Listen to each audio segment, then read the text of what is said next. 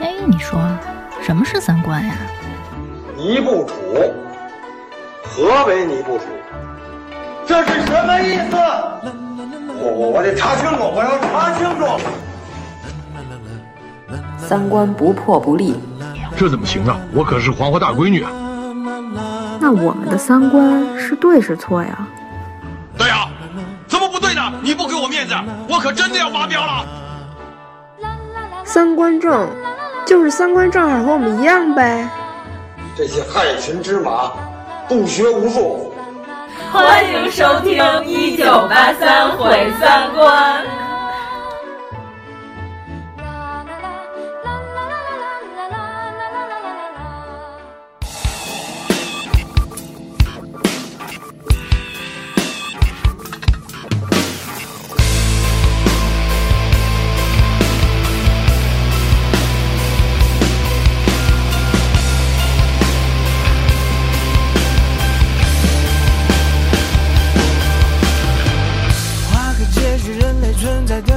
其实也就比山顶洞人再多点。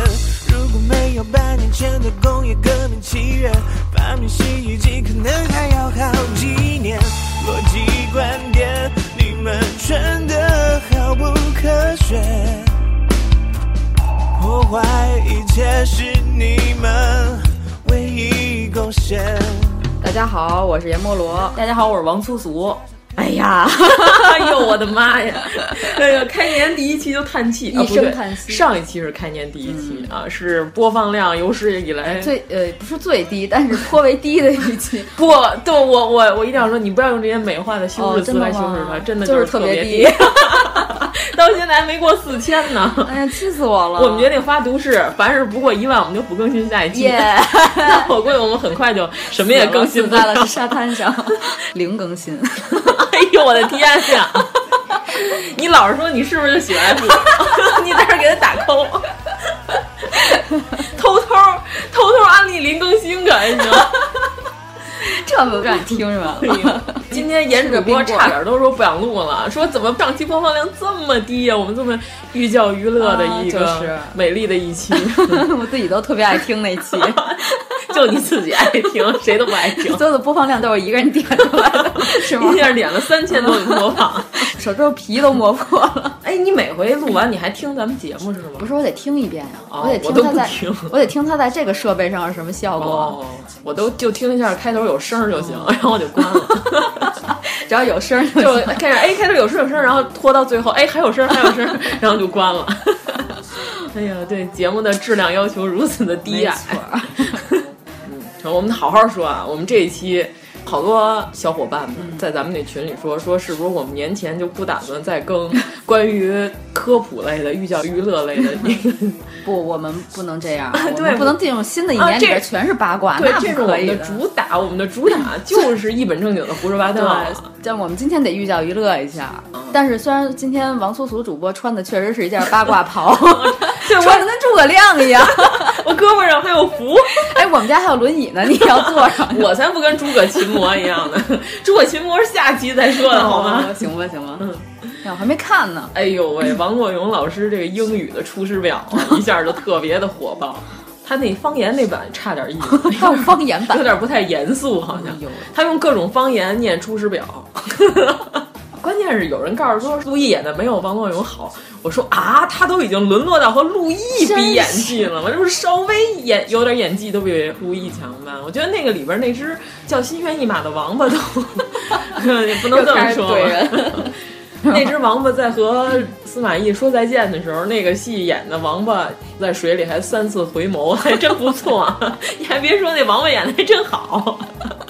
至于我们到时候给这只乌龟评一个什么奖，大家敬请收听下期，下期可就精彩了。对， 三观电影节，对对对什么说的跟我们这期不精彩似的、哦、啊！ 我们说到现在还不知道这期说什么呢。嗯、我们这期我们打算说一个牛的，嗯。 我们哪期不可信？我跟你说，我们哪期不牛 啊？我也像藏族人一样伸一只 袖。扎西德奈，金珠玛米牙这种。 你看你说不了，哎呀，我受不了了， 你说不了，必须得配合， 露出一只胳膊。 哎呀，看看拉萨新面貌， 占便宜还是阿爸？哎呀，好好说，好好的，好好的，你这太老了，谁知道什么金珠满米牙骨都是什么东西啊？ 我都不知道这是你说的。这都是花过粮票的人才知道的一个语汇。 嗯，咱们好好说啊，咱们这九年义务制教育课文《雁荡山》选自《梦溪笔谈》，沈括老师大家都知道吗？是一位宋代的一个大科学 家，真的，我都不太记得这篇了，嗯但啊那我不重要我印象里是有有沈括的对文对章在对里对，面。 《梦溪笔谈》这个大家对应该是比较对了对，解，这都是当初上学背过的。啊，但我一点都没记住，嗯除了他的名字和《梦溪笔谈》之外，谁记得住雁荡山写的是什么？昨天我碰见张小希主播，他问我咱们明天录什么，我说咱们要录沈括。张小希 说哪个明星我怎么不知道？ 韩国人。哎呀，这好好说啊，宋国 人。就是沈括，咱们稍微有点了解人，可能认为他是一个大文学家，嗯对吧？有可能再有点深入了解，认为他是一大科学家，嗯认为他能入选到咱们的义务制教育的这个课文里，证明文学造诣还是很高的那。他作为一个科学家，他发明过什么样的仪器棒呢？他不能叫发明，应哦该叫发现。就是沈老师在远达一千多年前的宋朝，他发现了地磁偏角。哦，对对对对对，这个我从来 都不太听说过的东西是什哎么？呀快介绍一下。地磁偏角你不知道啊？就是说，那个地磁线和地球的中轴不在一起，不是同一个角度，是这个吗？我是我说的这个吗？沈老师在《梦溪笔谈》里的原文是“常威偏东不全南也”，常威，并不是会武功的那个常威。 哎呀，常威现在估计是不行了， 拘起来了。哦，常威老师出轨哈，哎，不嗯出不轨至于不拘至于不至于拘不了 拘，顶多就是封杀他嘛没挡高铁门 儿。 对呀、那是磁悬浮的，不能乱打。对嗯，对。咱们说地磁偏角，所有的指南针、指北针都不是指正北方向的，是有一个稍微有一个偏度的。所谓的这个地磁偏角，是这沈老师首先发现的，并记录在了他这个《梦溪笔谈》里边。但是最终是还是西方人发现以后把这个公布出来的是吗？呃，对对对对，是英国人啊，埃德蒙多·哈雷就是写了一个《大西洋磁偏角等值线图是骑也骑一个哈雷，啊 发现对的。》，骑着一个摩托。沈老师除了这个地磁偏角啊，还发现了一什么东西，而且关键他成功的预言了这个东西，就是石油。哦，就是沈老师在《梦溪笔谈》里头记录了什么呢？他说在延州境内有一种就是类似于石油的东西，他管这个东西叫高奴县之水，就是说这东西它点上就能着，看着像清漆，就是乌黑发亮。然后他他说燃起来就是像火炬，而且冒着浓烟，而且扫上那个烟煤，用它做成墨，墨的光泽也是特别黑漆的。关键是沈老他预言，他说他说这东西以后一定会广泛应用于这个世界之上。嗯呀，但是关键他是提前了一千年预测了石油。你看，你看，就是等于咱们刚建国的时候就没有好好去学习这本古书啊，要不然的话也不用给自己扣那贫油国的帽子。对呀、非得上大庆一本弄去书就拽老外脸上啊，了，真你是看看， 呼你一脸，呼你一脸石油。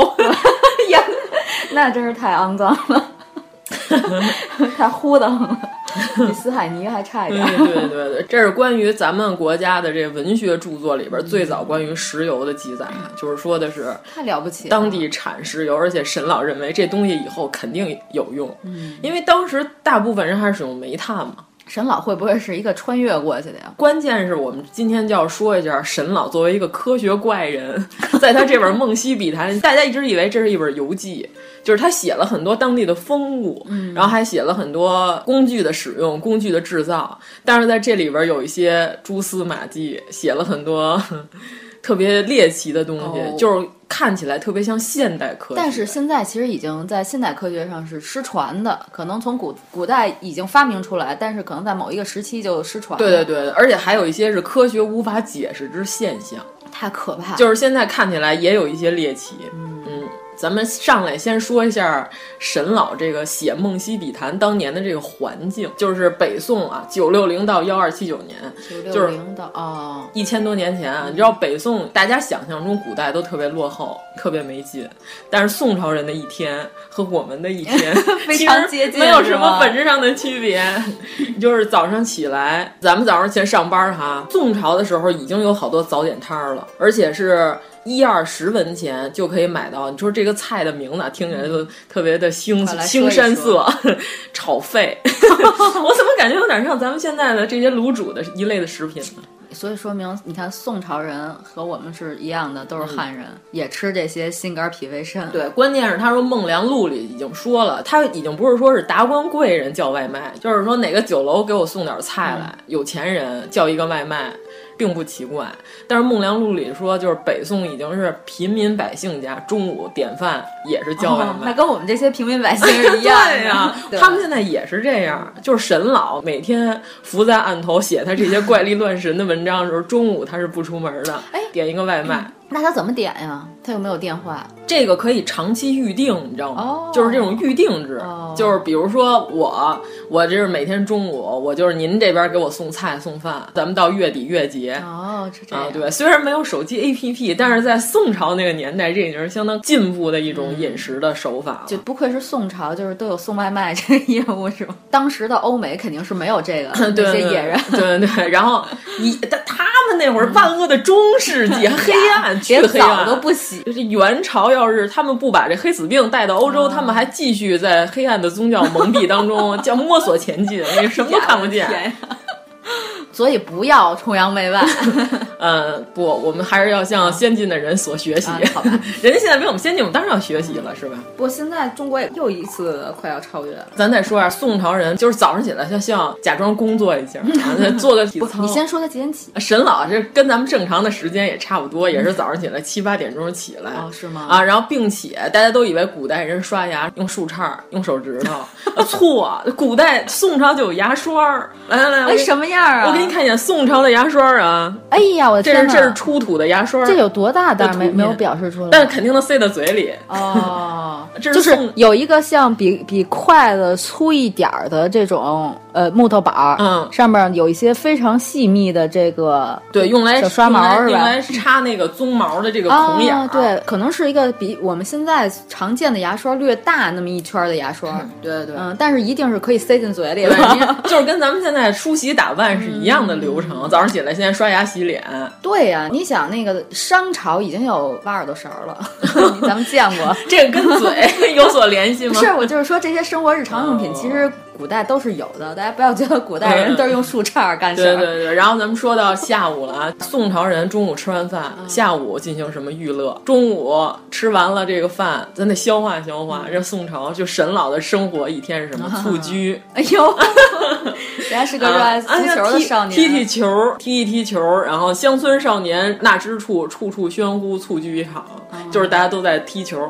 但是呢，如果说是体力不好的这个宋朝的文人，还有一种更加牛的活动啊，是什么？就是高尔夫球。呦哎呀，那宋朝有高尔夫球，真哇高级。 主要是球场也对不收费。那个东西叫锤丸，哎呀，就是你看这个图片上有所显示，跟现在的高尔夫。哎，其实有点像门球。啊，对对对对，有就是点那像种老干部对所打 喜欢这打的那门种门球对，反正我每次看门球打的时候，我都不知道他们怎么算分儿。嗯，反正后来那帮老头儿就是打到最后就变成打架，就是 对对我觉得应该多少分儿， 呃你们凭什么你们算那么多分对， 儿？你就想象一下富明老人和他的邻居吵架的状态哦，就行了。富明和他那个邻居郑艳郑红千里， 郑 千里老人艳红的父亲 对嗯郑千里老人。然后郑千里后来搬走了之后又换了一个，换成了英达的 父亲。咱们说为什么他们这外卖早点摊儿铺的这么开啊？这个《东京梦华录》里说说。在京正店七十二户，其余皆谓之角点，就是说大饭店七十二家，就是数得上名儿的，相当于北京的全聚德、裕华台、同和居之类的这种级别的就七十二个。其实我觉得当时的政治不是高压的那种，其实有点像民国的感觉，你说会不会？主要是因为唐朝的时候还有宵禁制度啊就是到了晚上之后，所有人不许在街上闲逛，准时准点，准点准时， 就和所有的这些就是你妈给你设那门禁差不对多。对对对学校寝室里的那规定时间一样。如果你要在大街上乱走，就拘了，按酒驾处理，就直接给你拘留 一天，拘留十五天，罚款 两千，是吧？然后还得揍 你，问你现在还哎这样不了？经历了五代十国之后，就到了宋朝，因为商业空前发达，宋朝的时候已经取消了宵禁制度，所以说他们这夜生活非常的丰富。所以我一直都认为，其实穿越到唐朝也不一定有多好，嗯、除了不用减肥之外，可能也，而且唐朝也不是全是 胖子，哎但唐朝长得帅啊，都是混血啊。唐朝唯一崇尚胖子的时代，只有李隆基这个死变态喜欢。他奶奶之前根本就不喜欢胖子，他奶奶，哦他奶奶武则天呀、嗯，就不知道为什么到他这块儿审美有一些畸形。等到他他完了之后，后来唐朝的审美又恢复了正常，又是一些瘦溜的美女。喜欢胖乎的儿媳妇。嗯，咱不知道咱这个李隆基同志的审美为什么这么的畸形。咱说的啊，就是正店七十二家，你就说现在咱随便举北京、上海，你你说大饭馆，你能说出七十二个来吗？一时半会儿说出七个来，可能还对，凑合。我觉得就是有名儿的啊，就是有名的便知，无名的不详。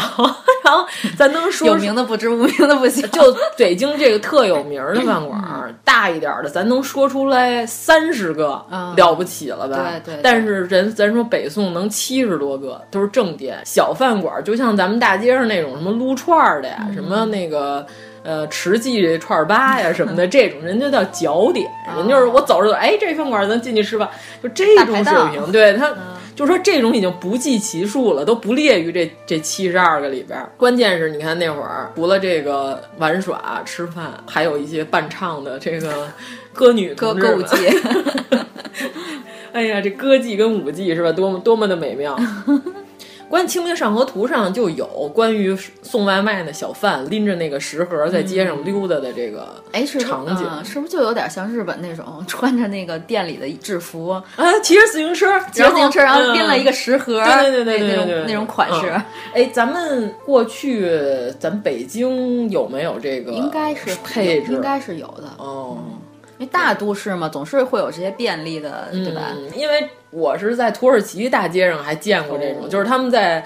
呃，茶馆里头送茶还是这样，就是拿一个滴篓，里边都是所有那些叫郁金香型的那个茶杯，然后里边装满了茶。打电话叫好了，他就挨家挨户送去。有的时候就在街对面，就是我们俩聊天聊着聊着说，哎，有点口渴，咱就直接就叫点茶壶茶啊，对。然后还有那个卖面包的也是，他就在那个小巷里溜达，就挎着篮子顶嗯喊喊翠梨，然后三层的老太太就不下楼了，她就从上面弄一个绳啊儿，懂懂嗯懂。嗯绳子挂下来一个筐，我把这钱搁里头，你把这面包给我放里头现在新疆那种巴扎里边应该也还有 这种，啊。反正我觉得这种嗯特别古典主义，嗯特别有挺好的意思。对，北京现在送外卖的都是到了以后，你快点下 来，然后报一个手机尾号，然后就啊我都是佛给系你，滚蛋。对，不是我们办公室有那个外卖从来都往上送的，我每次都说怎么我这外卖从来都不送到我嗯的手上，都让我自己下去。他说你每次都是打电话你就自己往下 跑，你都是佛系接外卖。对对对，我是哪种？我是那个，我点完了以后，我就实时关注着那个小哥的摩托车在地图上到了哪个位置，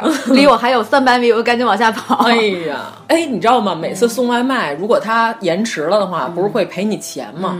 我有一回赔了我将近六块钱，他本人陪你是吗？不是我不知道，反正他是他是以那个返券的形式，就是你下哦次无门槛儿，就是他不是有的时候好多都是有门槛儿才能，比如满三十五才能用几块的那种，他那个返券就是你点多少钱，他都都能用那券儿。但我觉得他这种，除非是不可抗力嗯造成的延迟，一般情况下他们不对会太送来。我每次都跟我同事说：“哎，你出去给我绊他一跟头，给我凑一十块钱 的。” 然后有一回真的特别晚才才，我说真绊一跟头，啊我说我出去看一眼去。反正我还是就是觉得他们挺不容易的，嗯就对别别给人家设置这些障碍。啊，咱们快点自收回来啊，来快点快点又回来跑回来题回来了。咱说到聊了半天佛系，嗯 就是下午除了这个打门球这个玩耍的嗯活动，对，就是捶完，而除了蹴鞠之外，就是还有一种重要的艺术形式，就是喝茶。嗯喝茶在茶馆里头，你知道他们都谈论什么话题吗？啊与今天并没有什么本区质别上是的吧不？还同是八卦对呗。，宋朝人喜欢聊什么？聊星座。哎呦，哎呀，你看这现 在人也喜欢聊这些无聊的东西，嗯对。但是星座这个东西确实流传的很久远。啊对，，这东西是从隋唐开始传到的中国，汉朝时候是不是就已经有星座汉代就有了。西域流传过来的嘛？张骞除了蒜之外，还带回来了这么无反聊的正东我西。哦印象里啊，但是我的印象中是辽代、宋辽的刚。有的时候，嗯，咱回头可以确定一我觉得没有那么下。晚嗯，对，主要是因为宋代有一个嗯刻印本的一个图叫《大隋求陀罗尼经咒》，就是那上面是。标准的十二星座啊，虽然就是画的都是古代人的服装，嗯但是双子咱可以看得出来完全就是可以俩看出人，来然后巨蟹什么乱七八糟的，哎，我就关心人马他画的是什么玩意儿？射手座就是一个弓，哦一个弓两个箭。哦那确实是射手。嗯，对，关键是什么？就是北宋这么热衷于谈论星 座，这个是我们是怎么能知道呢？就苏轼老人嗯哦特别喜欢黑摩羯座， 那跟我们今天一样， 但是我们今天除了摩羯，还黑处女。就是在北宋年代，处女座好像没有什么人在意，嗯哦但是狂黑摩羯座。是吗但是苏轼老人自己就是摩羯 座， 他黑自己为什么呀， 对。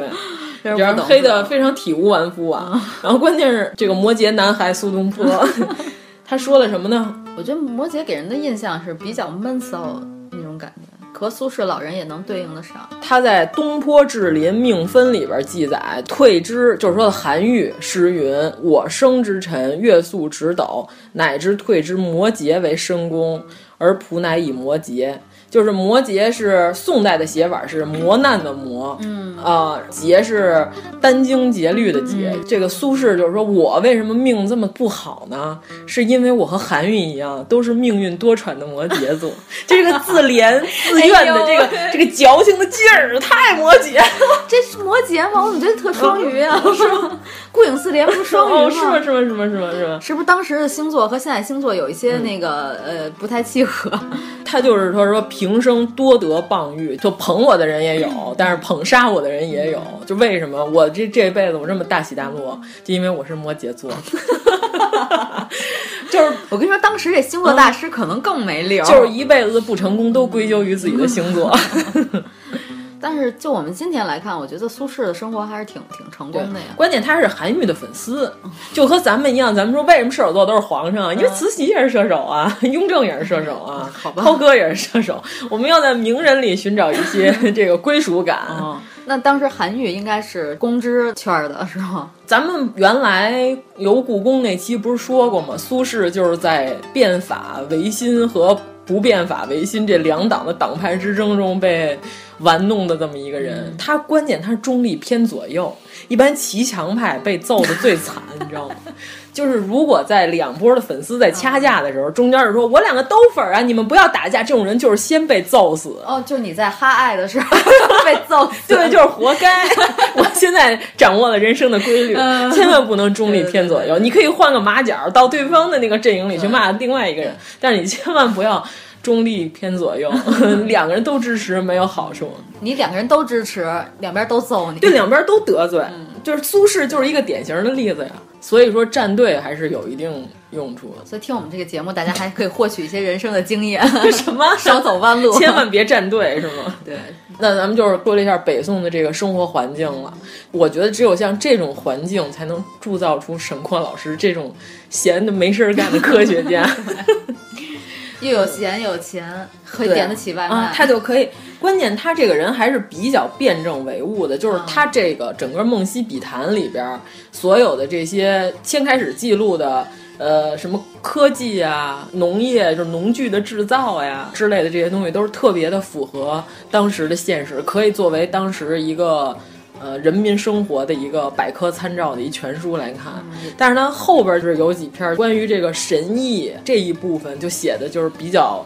猎奇不太像是一个科学家该干的事情，因为他自己解释不了，他还如实的把这个记录了下来。我觉得这种东西非常珍贵，嗯，对对对对对，一个理性的人写出来的东西，还是值得去推敲一番。啊，对，咱先找一篇叫《原始食府》，原文就是说有一个雷府嗯或者叫雷蝎，就是这么一东西啊。说传闻有这么一东西是天上的雷神从天上掉下 来的啊，并确不确实有这么个事儿， 对。我们今天漫威还拍成了一个影 片，那个原来锤这子个叫喵喵 锤。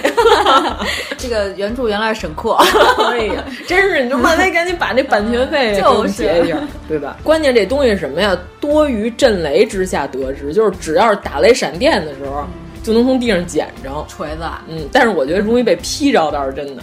呃，而我未曾亲自见过，而未尝亲见就是我没见过。他说在元丰年间，他在随州的时候，夏天发生了大雷震，就是有一个树被劈断的时候，他就找到了一个蝎子。果然如世人所传，而且这雷斧，他说他捡起来，他一看是什么呢？他说是铜铁制成的，就是并不是说是石头的。金属你不奇怪吗？你说就咔嚓一个炸雷，然后你从地上能捡出一个铁棍儿，或者是一个斧状的，就是上面有一个圆饼，底下有一把儿，其实听来还是像喵喵锤， 对还是雷后神边。站着一个徐锦江吗？它关键是说它这饼是铁的，但是上面那盆儿是石头的。你想象一下啊，有是不是有点像底下是一个铁饼，上面是一个磁极？啊，这我有点无法想象。嗯，像斧而没有孔，斧头不是啊说对应该是上面有一个眼儿，然后给它穿给它穿穿过去，但是呢嗯不是，它是融为一体的，它上面有一个像斧头一样的墩式的存在，然后底下有一个金属饼，他捡着的不会是锤子手 机吧？ 简直可能罗永浩。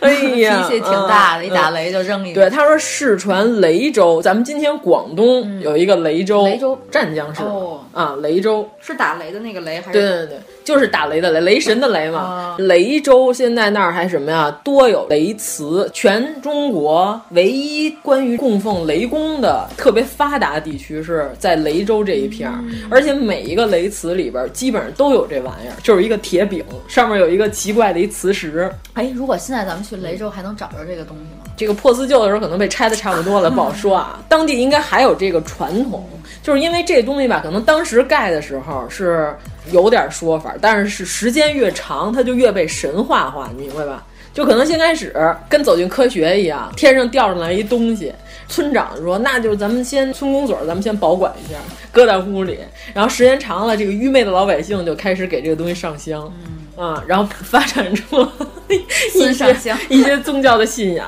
这种雷祠里就有这些雷斧啊、雷蝎啊。这些东西的供奉太奇怪了他说翻查途经，雷州境内有雷晴两条河，嗯雷水经过城下，因此这个地儿就命名为雷州。咱们什么时候去一趟吧？嗯，就是好好研究一下啊对。关键是雷州旁边呢，还有一个高州，还有一个叫电白县。和雷州是邻近，他就自己没明白电白是什么意思，因为当年对这个电还没有那样特别的认识，就是咱们、哦咱们现在都能明白了，电这嗯是个什地么儿玩意儿嗯经常发雷，对吧？那个地儿经常有白色闪电，就电嗯白。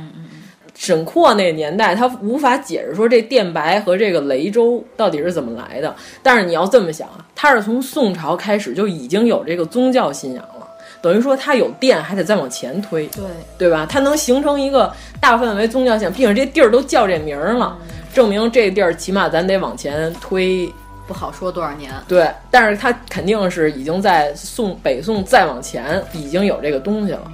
关键这东西你不觉得特别奇怪吗？反正我看这片儿啊，个人理解特别像特斯拉线圈儿。哦， 我。你先讲一下什么是特斯拉线圈，可能有的同学还没有学过，对对对学到这儿， 因为我们电台的好多听众呢，我请问一下，这个不是应该是高中知识吗？是啊，高中物理有吗初中生听咱们节目，哦，赶紧给人家哎对对对恶补一下特斯拉并不是这个汽车， 这是我这回去塞尔维亚特意去了特斯拉同志的故居。哎呦，啊，然后去欣赏了一下这个科学怪人的这些遗迹。我觉得特斯拉就是一个牛的，特哎斯，拉不是也是有人阻止它的研究和发散，不然它会有更大的。它是交，流电呀，爱迪生是直流电。特斯拉一直认为爱迪生是缺 的，但是因为爱迪生当年他已经和很多著名的这个财团啊，关于这个电的开发，他已经有一套自己的经济体系了。如果说特斯拉这玩意儿要是一弄出来之后，所有的这些可能就要重新洗牌了。所以爱迪生不想让自己，无论是从名誉上还是从经济上，都被更牛的这个交流电所取代，所以就是玩了命的黑他，因为他有钱啊，嗯他可以买热搜 啊，他可以撤特斯拉的热搜啊，哎。呀，我的天然后特斯拉一下就，不火了，就是他把特斯拉塑造成了一个科学怪胎， 嗯但实际上它是一个真正的科学怪人，不是，你就想吧，到现在为止，咱们现在都没有发明出来说为什么非得要一定要用电线才能充电这件事。对对啊，特斯拉当年搞的就是无线充电。对，但是现在苹果也有无线充电，但是还很原始了，当时对，啊，就是如果说没有爱迪生这个缺在这儿碍事儿，啊，在这儿碍事儿，我们现在谁要这些破线？苹果谁啊线啊要这些破灯泡儿？啊，苹果线这窝窝吧窝吧两下儿，然后就就嗯折射了，你瞧我这个，嗯啊，灯泡可以用，但是关键你可以拿着灯泡，你走到任何的地而且方，一直都有电。而且灯泡是这样，嗯就是当时爱迪生他们为了让灯泡销量剧增，本来这个灯泡可以，比如说啊，我现在说不准确这个数字，比如说这个灯泡可以亮两千五百个小时，嗯他就让这灯泡只能亮，比如说二百五十个小时。啊，这不就是跟牙膏制作，就是对让你对容易对对把口扩大，对让你对对能对每次多挤点牙膏，对然后牙膏好卖一样。其实说现在在美国好像还有一个两三百年嗯前生产灯泡还在亮，啊，我看过这新闻，还在看过发出这个吧微弱的光芒。对嗯，对，关键就是这尼古拉斯特斯拉，他是一个什么年代的？他是一八五六年是出生的一个人，一九四三年去世了。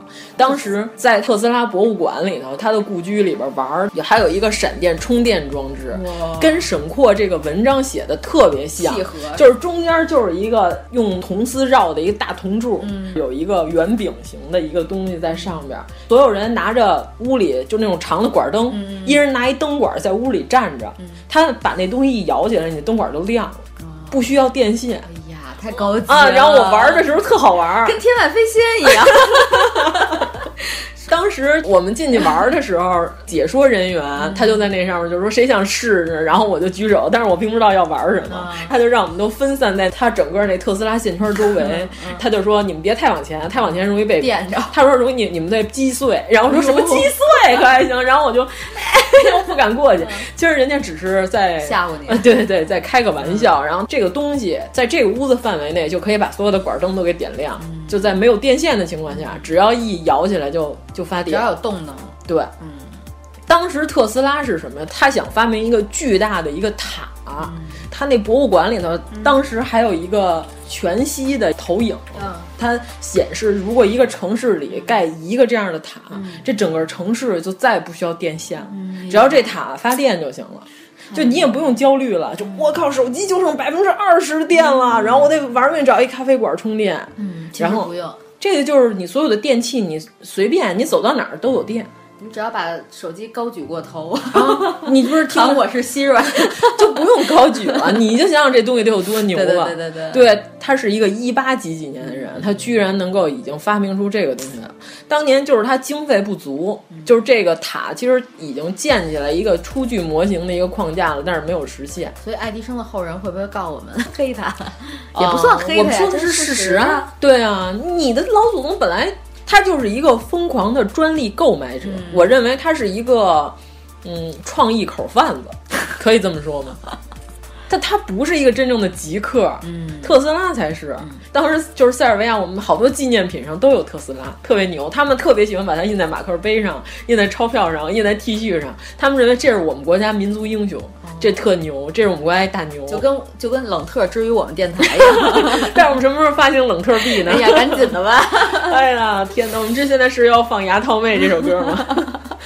呃，反正我是觉得特斯拉是一个真正的极客，就是关于通古斯大爆炸和特斯拉之间的关系。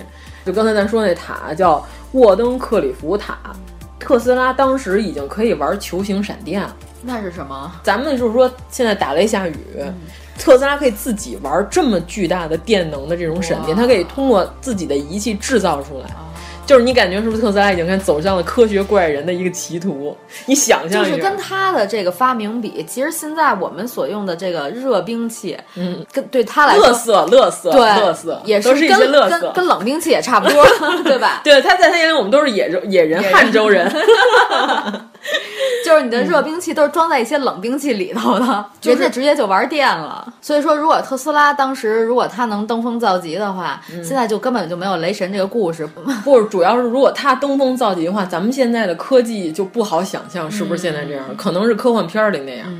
嗯但是也有可能是就已经嗯全世界被毁灭对了，对对对对， 就真的是汉州人啊了。对，也有可能是前一阵儿那特别火那片儿叫什么来着，银翼杀手》那 样了，对吧？也有也有这个可嗯能。呃，关于这个通古斯大爆炸，大家可以在网上搜索一下。它是一九零八年六月三十号啊，在俄罗斯西伯利亚埃文基自治区上空发生的一个爆炸事件。当时是威力大概相当于什么两千万吨 TNT，就炸药嘛，就是造成了两千一百五十平方公里内的树木瞬间焚毁倒下。当时就是说看见一个巨大的火球划过了天空，然后一下就炸了。大家以为是自然现象，其实是特斯拉就是自有己人 有人怀疑是特斯拉在玩 耍。哎不是我关键，我觉得这大哥如果说他真的是走向了科学怪人的歧途的话，他有可能变成 Marvel 里那些反 派。就是戴着头上有两个尖儿的头 盔，那是万磁王吗？那是 PG One、黑之万。嗯，就是到现在这通古斯大爆炸是因为什么引起的不知道，因为那个年代没有原子弹，嗯但是它这个爆炸的当量已经相当于非常强大威力的原子弹了，而且又没有辐射，没有污染。对，没有核污染，嗯就是纯爆炸。对但是一个火球。我觉得这个比核能强啊，嗯，这比核能强多了。对，但是这东西如果出事儿了，就是这样，出出事儿 就是喊粥。 瞬间要变成鸡粉。 但是原子弹也也一样啊，对啊，对啊一，样啊。一八九九年到一九零零年，就这一年啊，特斯拉在科罗拉多就是斯普林斯进行实验，成功制造出球形闪电。就是这大哥，你看这时间跟刚才那通古斯大爆炸特别吻合，就在他那年说，哎，老子想创造个雷，然后真的做出了一个雷。对，关键是一八九九年七月三号，科罗拉多斯普林斯大停电，就是特斯拉同志搞搞出来的。 对对对对对，就是整个整个美国一个州停电。就是这电都被特斯拉同志一个人给玩没了， 耗电量太大嗯，对对对对对。那咱说回来啊，说回来，人是沈括怎么跑到特斯拉这儿？哎真是对，你觉没觉得他说的这些剪刀、这个石斧、这个造型，就特别像特斯拉线圈儿？有照片吗？我给你搜一下特斯拉线圈儿长什么样儿啊？特斯拉线圈我知道长什么样，它是这么着的一个玩意儿。咱们这广播节目在这 儿一直在这儿拿着图说，它是一个这样的玩意儿，然后你觉得真的好？所以我刚才描述你了看一下，啊有个棍儿，上面有个对柄，啊，是不是很像一个石斧？其实这个更怎么说呢？我觉得更像那个火炬那托儿，哎，对，有点像个火炬嗯，啊，但是沈括他无法解释这个东西，他会，对，他太早了，呃，对，他当时不认识特 或斯拉，者如果只有线圈本身的话，是不是就跟他说的这个电蝎、雷蝎很像？其实我觉得，如果特斯拉成功的话，可能现在奥运会火炬传递传的就是一雷球，一人举一雷球。就关键那蝎子是什么？一根棍儿嘛，顶门用的那玩意儿，对吧？你想，为什么打雷的时候天上会降下这种金属型的一个棍儿状物？雷欧， 并不是雷州这个地儿的雷就比别的地儿多很多呀。是吗？它如果不是这样，它为什么叫雷州呢？我个人啊认，为就是我个人分析是什么呀？就是当时真的有一些科技已经发达到咱们都无法解释的这个程度的人，在那儿进行了雷电的特斯拉实验。你说的是他们在月亮上那帮人，对对，月亮的背面。这以下属于我们自己的随随便的瞎说啊，反正我们一本正经的胡说八其实我道。刚才以为你想说，就是阿斯加德是在雷州的上面，哦，所以徐锦江才长得像雷神，哎呀对对对对哎呀但是都徐锦江好像是一东北人，啊，真的啊。徐锦江祖籍好像是东北。嗯哦，银海雪原那边呃，儿，祖籍祖籍，并不是说他是在那儿出生的，嗯但是他的祖籍是东北那边儿。嗯，所以徐锦江长得像雷神索尔， 也是有一定道理的，是吧？ 啊，并没有什么关系。嗯关键是，你想，他说电白线，当地它发生雷电的频率就比平常地儿要大好多。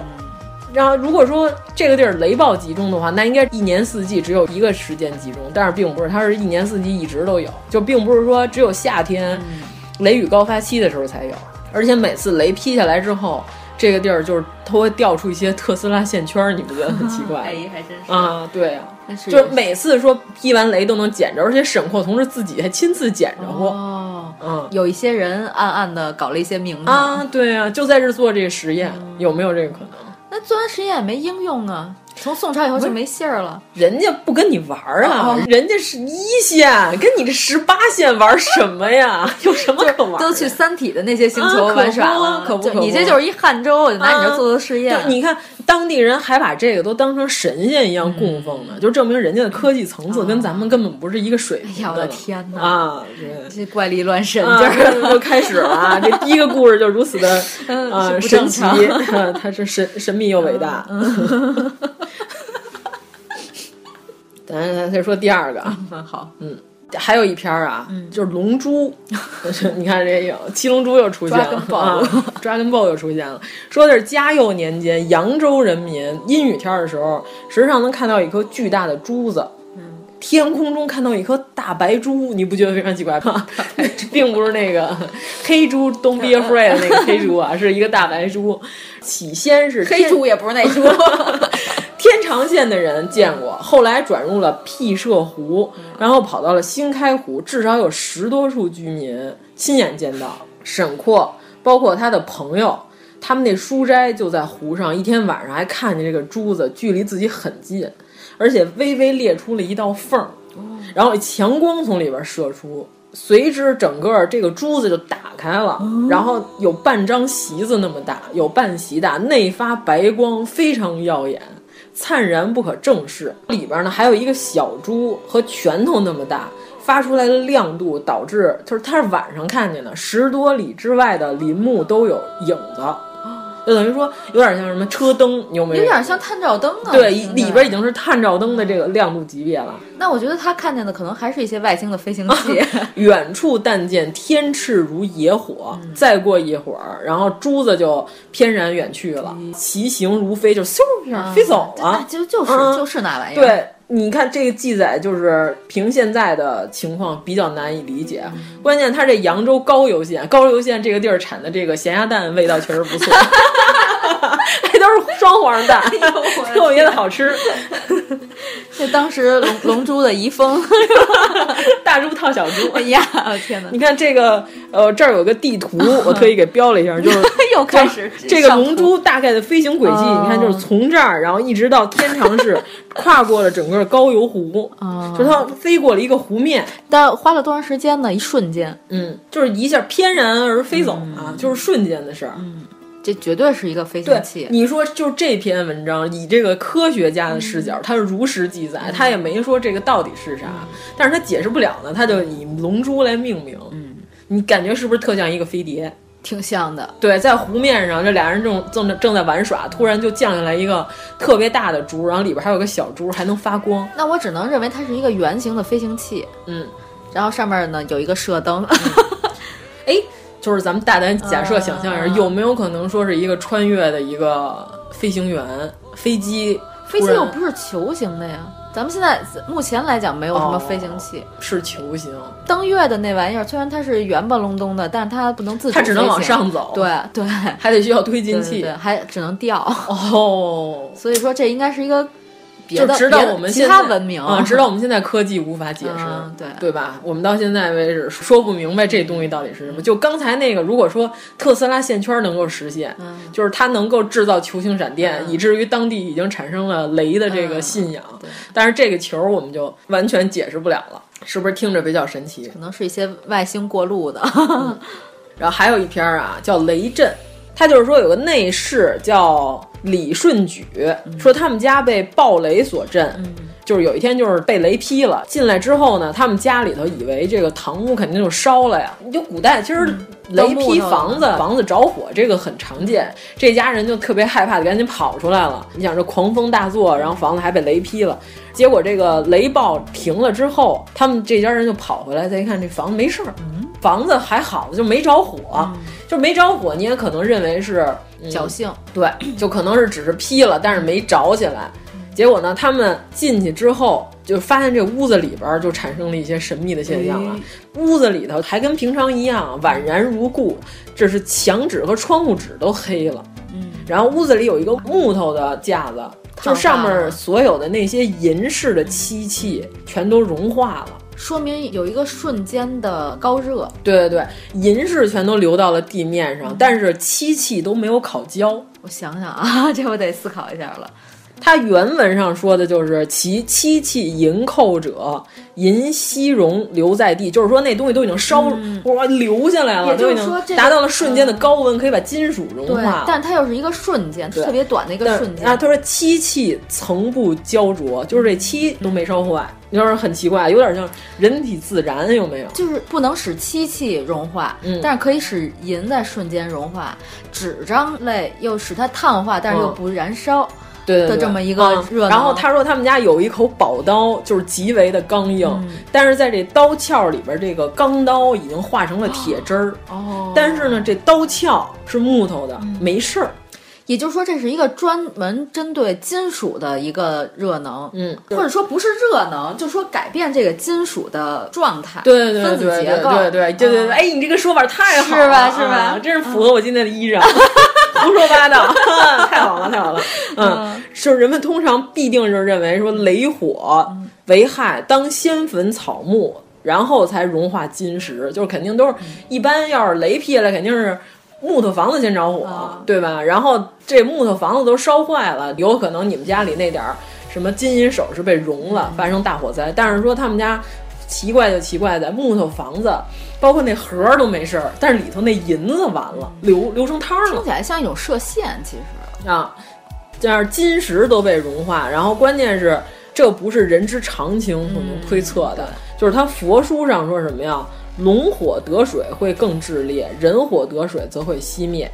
他说这话确有道理，人只不过是了解人世间的事情罢了，人世间之外无穷无尽的道理又有何极限呢？其实所谓的三昧真火，可能就是一种射线，嗯，对，关键就是沈括记述了这么一件事，他是亲自跑过去看了，看，哎呦，还真是这么回事儿。可能在宋朝的时候，确实有一些外星人活动比较频 繁。最后他还自己把这事儿归咎到一个哲理方面，就是嗯说他那意思就是，哎呀，就我我理解不了的事儿实在是太多了，嗯太神秘了啊，就是这说的很对呀、啊，神秘又伟大。嗯他说，但是他虽然理解不了，但是他没有妄下一个定论，嗯往封建迷信那块上引。他只是说这事儿我现在解释不了，但是以后也许科学发达了，哎呀就会有我的天更好的解释。这个三观真是太正了，对啊呀、神老，哎呀真是的。太符合我们节目了。嗯现在解释不了，并不代表以后解释不了。我觉得你穿上这衣服应该请沈老上身，咱们聊一聊。 那 他 宋朝说话，你可能听不太懂、啊哦哎呀宋朝那就官完蛋话听不懂嗯听不懂对，关键是你你这笔么谈嗯你这么一思考、是吧？这篇文章又很神秘，就是宋朝的时候居然发生了这么一件神奇的事情。以为是雷，但是有可能是激光，嗯对然后打在屋里之后，金属融化了，木头屁事儿没有。对，哎就是，为什么状态宋朝这么多外星人围着沈括转？我跟你说，我觉得外星人的活动肯定一直都没有断，但是宋朝啊呢，文人比较多，他就敢于记录这些事儿，也留 下来的。你什么意思？？ 现在没有人 记录哎了，我现在记录哎呀都不 大胆 公布，不公布。得胆。我而且不是跟现在比啊，你想，就是除了宋朝以外，后边还有这么多朝代呢。嗯，你像元朝人没有文化，记不了。 哎呀 他们都蒙古人忙确着实那不个行传播黑死 病毒。 忙着把那些得了病的牛羊扔到那些欧洲的古堡里，对 对对对让他们都染上黑死病，对，明朝都在忙着清理 党羽，也没空嗯互相管这清理，对，没空就管搞一这些科特学务。就是咱不是，哎，咱之前节目说过吗嗯？就是你们家楼上嗯东厂、西厂、锦衣卫，如果再凑一波东林党的话，四桌人可以在你们家房顶上打麻将， 就是天天在你们家楼顶上窃 听，多恐怖啊！哎这房梁都塌嗯了， 房顶全是人。啊，说哎，你也窃听他们家呀？啊，我也窃听，我也窃听。 然后三个人能玩什么斗地主？我点那外卖用不用给你加一份儿？对呀、东林党那儿再来就是四个人凑成一桌麻将，在你们家楼顶上打牌，太棒了！然后你们家说什么都给你记下来。哎，我觉得这个现在应该加入解谜游戏的豪华 套餐，这个脉络嗯，对，你看这个明朝的时候就搞这一块，到清朝的就时是候忙着反清复 明。 主要是闭关锁国这块太不开明了。对你看人家那会儿还都就已经玩出这么多高级来了，是吧？所以说宋朝有这些记录也嗯不对奇啊，怪你。沈括叫了一个饿了么和美 团，在屋里写这些奇闻异事。对，关键是沈括还写过什么呀？他还根据这个能不能预测未来这事儿，他写过一个自己的观点，叫是非前定。他就是说，有人能号称能知前世，能知今生，几百年之后我都知道。可能是你的 祖先，就上身那边的。大概的意思就是说，如果说这人真能预测，但如果他能预测到后来的时候，他为何不改变未来的命运呢？但是如果他改变了未来的命运，就证明他测的是不准的呀。就是沈括这是什么？在用一种悖嗯论悖论的方法来辩驳，就是人是不可能预知前世的。就是他写了这么一小段叫“是非前定”，我觉得啊有他分析的道理，从这一篇儿上能证明，就是沈括老师是一个非常啊理理性性的一个，个理工男。 对，就讲话都是有理有据的。对，，然后没事儿就写小报告告苏轼，啊为什么呀？让这个摩羯男增加一些磨难。哦真的吗？ 因为他们就是变法呀、哦王安石一派跟司马光一派之间互相的争夺，就是咱不是嗯那说沈过沈，括是哪派的？呃，沈括是反对苏轼那一派的，苏轼不是骑墙派吗？ 苏轼其实 反骑墙，他对这个新法啊刚颁布出来，他有一些微词，等着新法弄他。弄完他之后呢，结果这反对新法的这个老太后这一波人上来之后呢，就开始弄新法。就其实新法里不是没有好的地方，全盘否定，等于说之前好多年国家的政策纲领就是付之于东流。这样苏轼就说了一句，就说之前那新法也不是全都是坏的吧，我觉得他这种就是里头也 有好的吧。完，没事儿找啊抽完型蛋特别那不会那你聊就是天支持新法，然后又给他弄了一他遍。这个人就是混不了政坛，我跟你 说，好好写诗，吃他的荔枝，是吃他的挺好红烧肉嗯挺好，不辞长作岭南吃他人的。对，吃他的肘子。 嗯，我觉得他最后是不是死于糖尿病？ 日啖荔枝三百颗呀，同志啊，三百颗呀！那荔枝可能就跟瓜子儿似的，当年的荔枝， 啊，这么刻法啊！天哪，嗑荔枝还行。哎呀，真是太恐怖了。嗯，咱再说一篇啊透光镜。嗯，这个是什么呀？他说的是是有透光鉴，就是咱们古代管镜叫宝鉴，鉴就是鉴定的鉴。哦哦，这个剑啊，就是他们哦认风为月宝剑的剑嗯，不是不是扎大扎人的不那是个，大宝剑的剑， 不是大宝剑啊，不是老何同 志挥舞的那个宝剑，嗯对，也 不是上中方山上风雨方起苍狂的那个哎剑。呦，哎天哪！ 冲着镜头来一来一剑那个剑啊，并不是这些剑啊，他说鉴定的鉴，他就是说。是有透光鉴，嗯鉴背有铭文，凡二十字，自己古莫能读。就是说这字儿啊，太模糊了，年代久远了，嗯都看不出来了。然后他说用这个镜面儿直接直射这太阳，这光能透过这铜镜，透过铜对，铜镜啊，它是铜啊，你注意啊，是铜。铜背面的花纹及二十个字儿都能照射在墙壁嗯上，十分清晰分明。那这不可能是铜啊！他说现在以当时宋朝的科技是做不出这种东西来的，嗯而且他说他平生搜集古镜，他喜欢搜集这个汉代嗯啊、唐代的这些铜的古镜，他说都搞不出这个东西嗯来。他认为这个铜镜是他所不能理解的工艺不是制造出他来的。哪儿得来的呀？他说是哪儿来的吗？这个哪儿见着的？哎，咱这就说到了啊，这个铜镜啊，这铜镜现在是上海历史博物馆，还有啊，就有两面，就有就是他说的对这对种对，能就透有光的两面叫西汉时期的透光镜，就是这东西它是什么哎咱呀？们要不要去看哦看啊啊，对，这这我们下期录制的时候，到时候我们要去上海玩耍，嗯就是可以在博物馆里头欣赏这两面铜镜。它这铜镜大概原理就是太阳光打在这个铜镜上，然后墙上就能露出一个镂空的一个花纹儿。哦，这个就是以现代的科技来讲，他说的是什么弹性形变叠加产生的作用，使镜面与镜背面花纹产生相应的曲率，从而导致出现这种透光效果。 哦，不能理解。对我一点都没 看懂，对就是太理科了，完完全完全不能理解一点都不知道什么意思啊。嗯按他这个意思讲，他说这个不是透光，而是折射光。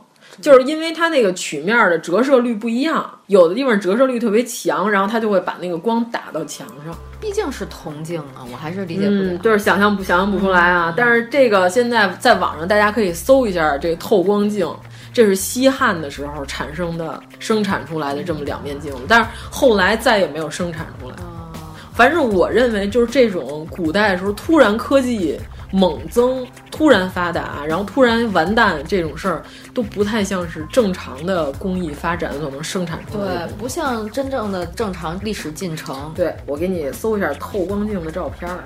因为在我的认知里，好像只有水晶啊、什么有机玻璃啊这些东西可能能达到，出来的就是这效果，是不是非常神奇？没法想象，真的没法想象。对啊，它这铜镜没多大啊，咱们给大家形容一下，大概跟小茶碗儿那么大小。嗯对，不是有点像那个小茶壶盖儿，哎这么大，就是这东西，我觉得做大了不难，嗯哦往小了做才难。对，有没有？就是说这东西它一照阳光，能把这个光打到墙壁上，能哦，不是，它不是这个光线穿透，而是反射。对，所以刚才说的是曲率不同嘛，哦嗯就是折射过去，它不是说穿过了这铜镜。这样的，嗨，我还以为是穿透这个铜镜，我就嗯无法理解。哦，这个是我觉得是可以理解的。啊，但是在当年的这科技水平上来讲，能不能产生出这么高级的东西，这是一问题我觉得这应该还是可以做到的，因为我看到照片以后，我就觉得可以做到。哦。其实它是，比如说吧，你胸前挂一个照妖 镜，然后这个太阳光呢打到你的胸前，你面对着一个墙壁，嗯那墙上呈现一个影子，嗯，但是只不过说这个镜子产生的影子呢是花纹儿，是花纹，而且特别清晰，不特别亮。但是现在的这个工艺做水银的这个镜面儿不难，但是当年它可是对，它是铜的，它是铸造，它铸造之后，它还得精确的计算，才能产生出不同的折射率。反正哎我觉得这在西汉很难啊，嗯，反正到现在解释不了，就是怎么制造出来的。就你现在再去制造这样，可能不不是做你现在用现代工艺是可以的，哦你必须得用古人的工艺，哦古人的工艺做不出来。这到现在是一个未解之谜，就是西汉怎么会产生出这种透光镜？但是我觉得这个比起刚才你说的那个飞行器的那个东西来说，嗯还是稍微，嗯，我觉得是人类也许可以实对现。，因为他说是这东西宋代以后就失传了，但是在沈括年代他已经不知道怎么做嗯了。他说他他那文章里头，他说我问了好多专门做铜镜的，能不能做出这种东西，人说做不了，没见过，不知道怎么玩儿。等于说这东西，你想比宋朝再往前，西汉又更早了，那会儿已经能玩出这种东西来了，但是这科技没流传下来。大家如果不知道的话，可以现在去百度一下上海博物馆我到空时候格咱们把透光镜。咱们把这几篇文章就 在又许愿来来来，做一篇公 众号，哎呀呀呀呀呀！呃整 整合一下。嗯很简单，就是贴一个图，这是这我们节目里提到的什么。嗯，关于镜子，嗯他还有一篇儿，嗯就是他说他在亳州得到了一面古铜镜，嗯用手抚摸它的时候，摸到镜子中心的时候，能发出开裂似的像灼烤龟甲的声嗯音。然后有人说这是以两面夹层的夹镜，是两层铜材，但是它就是两层铜不可能一次铸成，中间还有夹层啊。有一个声啊学，现就象，是必须得把两层单柱拼合起来才行。但是镜子很薄，而且上面看不到汗的痕迹，没有任何汗的那个痕迹，嗯恐怕不是拼合起来的。即使是把它看成是两面汗的镜子，它的声音应该是不可能通畅的。但是里边是有有声儿的，现在叩击它，声音清脆悠长，就等于说里边是空心儿的，嗯明白？特别薄的两片铜铸在了一起，同时，既然在按压它的时候能发出声响，它若是硬铜就会破裂，若是软铜又不可能如此透亮的声音发出来。他也是又问了好多工人，大家都对这面镜子迷惘而猜不透。他说：“力仿进攻皆惘然不测，就是我都不知道怎么玩的。就这个镜子现在能看到吗？”这个镜子现在已经失传了，只有沈括同志自己在文章里头曾经描写过这个镜子。关于这个镜子，中国古代啊有好多神奇的记载，最有名儿的就是《西京杂记》，就是说的是汉朝的时候写的是秦朝咸阳宫里有面秦镜，好多古文里都有所记载。但是这面镜子现在确实失传，但是它神秘又伟大的这个这个特点写出来更加神奇。他怎么说？他说。高祖初入咸阳宫，周行库府，金玉珍宝不可称言，就是所有这些金子宝贝什么的，没有什么奇怪的。他说有方镜广四尺，高五尺九寸，表里有名，人直来照之，影则道见。以手打心而来，则见胃肠五脏。到这儿就开始神秘了啊。说这镜子就是照的时候人是倒立的，反成像，你知道吧？就是，但是呢，能看见五脏六腑。X 哦哎光，对你听见没有？这开始神奇了啊！异博士力然无专，人有疾病在内，则掩心而照之，则知病之所在。又女子有邪心，则胆张心动。秦始皇常以赵言人胆张心动者，则杀之。看见没有？这东西，第一，它能当 X 光，看你有病没病，看肿瘤，嗯是吧？积水，然后骨折，这这都不在话下，而且它还能测谎，嗯呦 哎我呀，的是吧天？胆张心动，就是比如说这人要是起了这个杀心，或者说是说谎的时候，他这心跳剧脉烈。搏都会有点儿对他，但是他心跳肯定要加快嘛，嗯嗯对对吧？一般人说谎的时候都会这样，他这镜能照非常清晰，就是你你心脏刚才一秒六十下，现在一秒一百二 十下，你有什么你要干嘛啊？你要你要做什么， 对吧？你刚才说的话肯定不是发自内心的。金始皇一般看到这种情况就会直把接他杀杀了，直接杀，对，问都不带问。啊。关键就是说这秦境居然能有这种，我觉得这种应该是所谓上古 神器，就是那个他们去月球之前留下的一些东西。嗯对，你不感觉这个东西其实也是一个神秘的一个存在吗？这算是传说中的东西吗？这个确实是历史上有记载。就是确实是有这么个东 西。刘长卿必将江东留别淮南使院诸公时候也记载过，李商隐破镜的时候也说过哦是有这么一面镜子。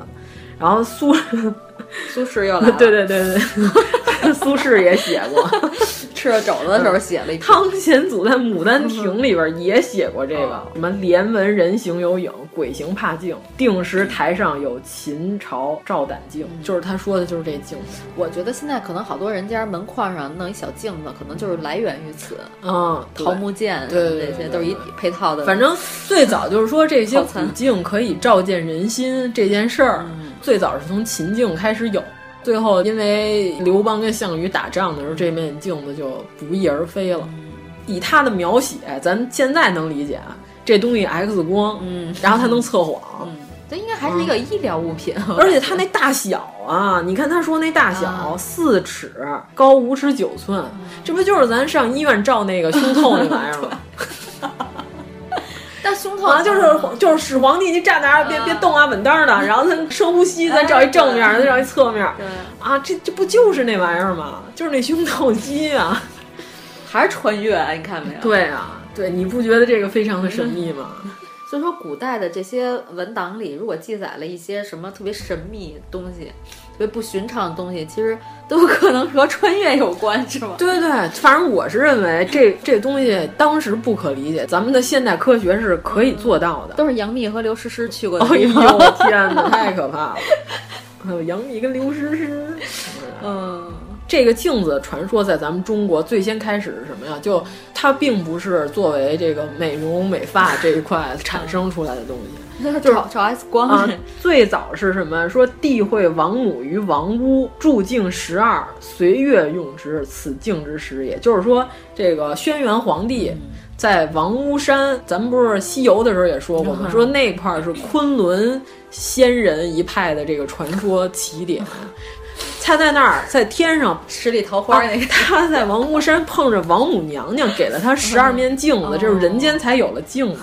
但是你不觉得这个事儿，你换一个角度王母娘娘是一个卖医疗器械 的，是吧不是你换个角度理解啊？王母娘娘是不是一个外星人？有没有这个可能？因为当年所有的这些仙人的这些传说，嗯可能就是外星人或者穿越的。可能就是古代人技术，就是哎呀，天上下来一帮人，对对对吧？咱理解不了。可能人就是坐飞机过去对的，，你没觉得就是凡是发生这个传说特别集中的这个地方，当地也有一些外星人遗啊迹。咱一会儿沈老师关于这个 三星堆有记得吗？关于内蒙阴山有一个岩画，就画的跟外星人戴头盔似的那玩意 儿。这个这个沈括老师这文章里有也有有所记记载啊载啊快点。咱先说这十二宝 镜嗯好好，就是你看他说的是轩辕帝在王屋山，王母娘娘给了他十二面镜子，让他一个月用一面，正好一年十二个月。那上面有十二星座， 关于这十二面镜子这个传言，到现在为止，就是日本也有关于八尺镜，还有什么斩杀大蛇什么的这些故事。你不觉得这都是这些所有这些传说就是一脉相承吗？关于这十二个镜子，当时传说里记载的是有不同的功能，就是有的是能照人心，有的是能除妖孽。你想想，有没有可能是当时外星人给咱们地球人留下，有的就是医疗器械， 对呀有的就是大杀器，啊就是所有那能放出那些死光的那些玩意儿。还有一镭射球， 对啊呀、但是。蹦迪啊的时候可以使用到 但是这搞娱乐那块，但是因为它这东西，它它古代人他理解不了，啊嗯当时就告诉你怎么用就行了，你不用知道原理。然后这个说了你也不懂啊，轩辕皇帝就是就把他奉为神明，而且你看，凡是这王屋太行，就关于昆仑一派的这嗯个纬度，这三十度这条线上有好多外星人遗迹，哦对吧？对对对然后还有三星堆，哎，对，对三星堆也是这三十度这马这云块。爸爸的地 盘儿，三星堆到现在解释不了 啊，就为什么这儿就是凭空产生出这么高级的这个这野猎嗯我特别想去一趟三啊星？堆，而且而且它那些形状，它戴那些东西，它嗯确实有点像外星人面具，对吧？你眼珠里弄出两道射线，啊，是吗？那那玩意儿你不觉得就是特别像是头上戴了一个头灯或者是什这么朋克，啊，就发光嘛，嗯又没有枸杞，怎么养生呢？ 养生朋克吗？ 嗯，并不养生。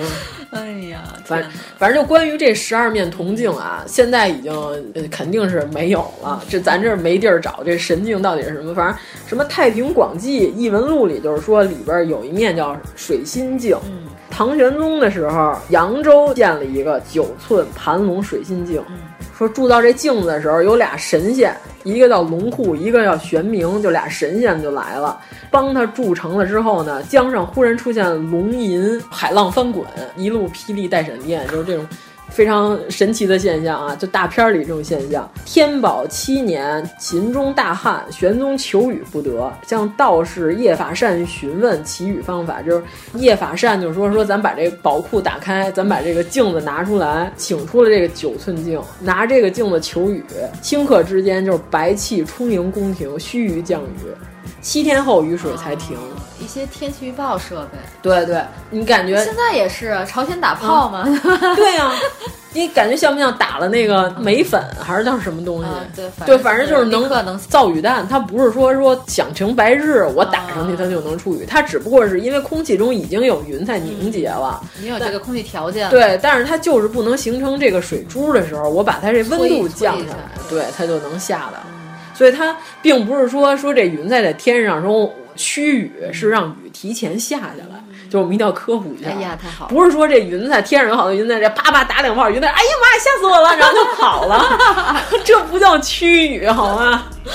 云彩是不能被打跑的，嗯我们是为了让云彩掉下来， 我们是为了让它提前下雨，等到我们开正式大会的那天不下 雨。哎，这不就跟吃那个黄酮叫那叫什么？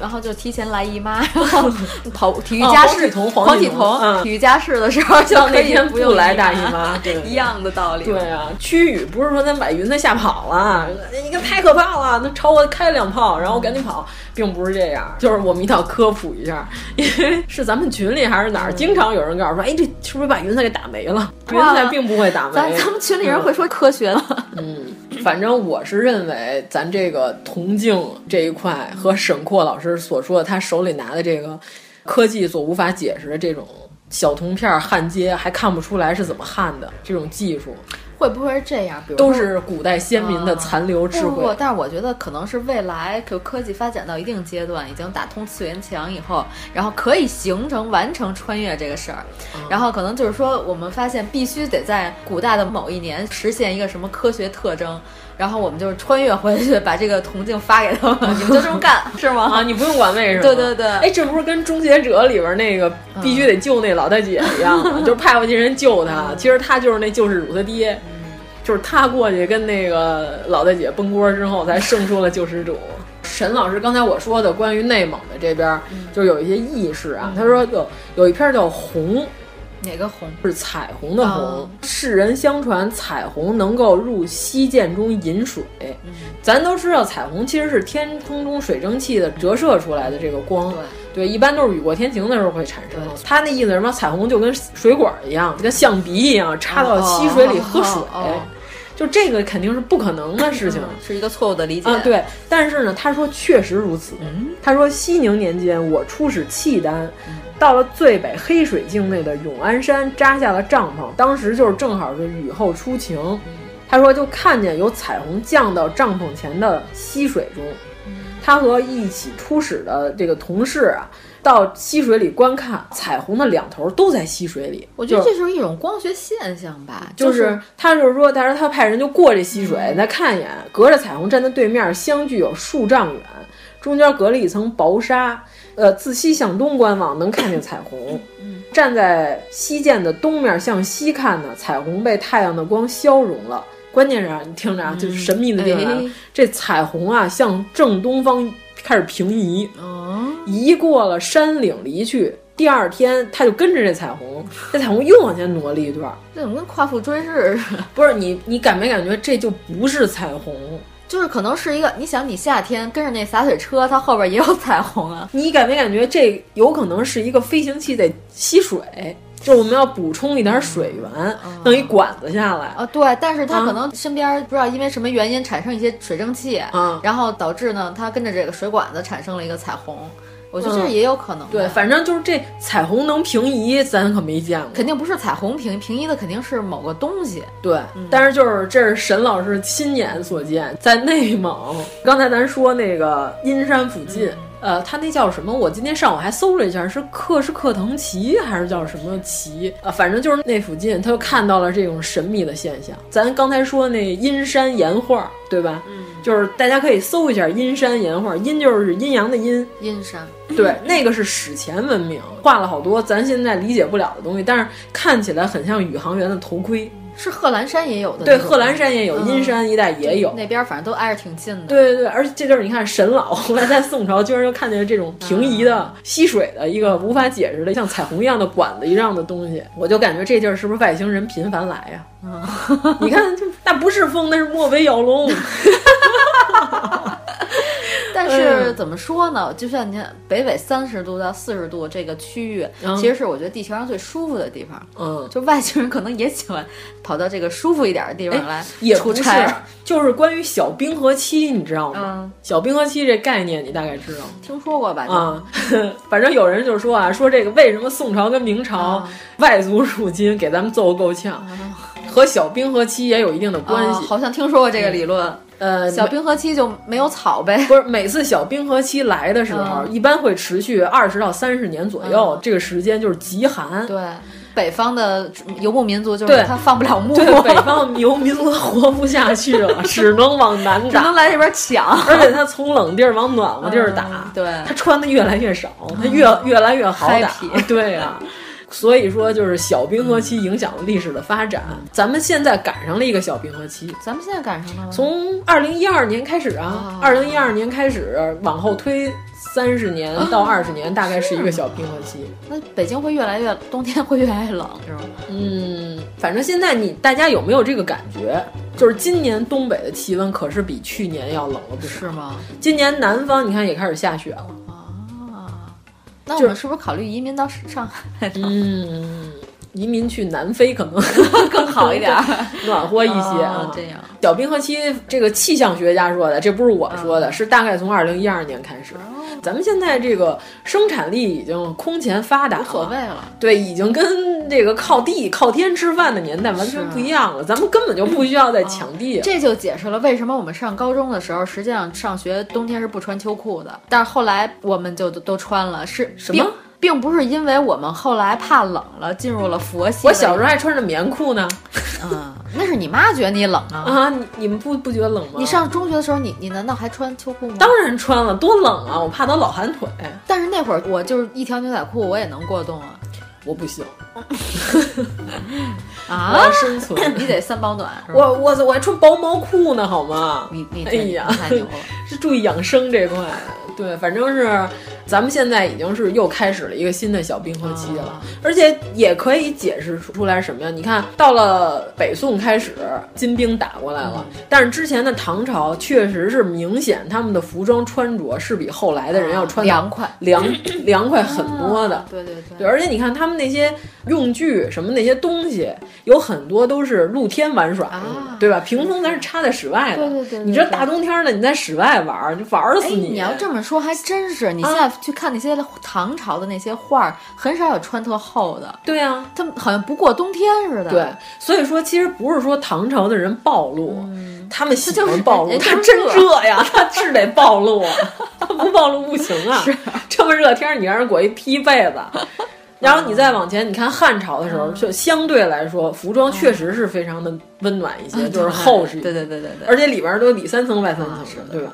那唐朝妇女人家也知冷知热的，就你知道冷就热。汉朝那曲剧啊，绕多少圈儿啊， 在身上。那个不是假的吗？，那是假的 呀对，那个是哎，我我们一定要在节目里更正一啊下，快说曲快剧说啊这个该死的玩意儿是所有做汉服的那些傻 子创造出来的一个啊，东西真的吗？对。不是，我说的是那个，就是在身上穿好几层儿，就那种绕，然后绕好几圈呃，对儿，就那玩意儿。，但是他们复原出来的那个哦哦和实际的，就是马王堆汉墓出土的那嗯个有巨大的差别，一个是这个玩意儿，还有一个是现在汉服更流行的那个叫什么？我看现在汉服圈好多喜欢穿那种有点像唐范儿那种，有一抹胸那那呃，感觉那那个东西，他们有一个学名儿，起了个名字，好像叫什么“齐胸襦裙”还是叫什么？是有这个名字吗？啊似 乎吧，因为我对他们这个这个圈子确实是嗤之以鼻的，是这几个字儿吧？哦天哪，出来那衣服是不是这样的吧？是不是就这啊种？对对对对现在就对跟孕妇一样。对，就是齐胸襦裙这个东西，也是他们汉服圈自己创造出来的一个概念，就并没有这种东西。首先，这个学名儿未见于任何的史书上面记载。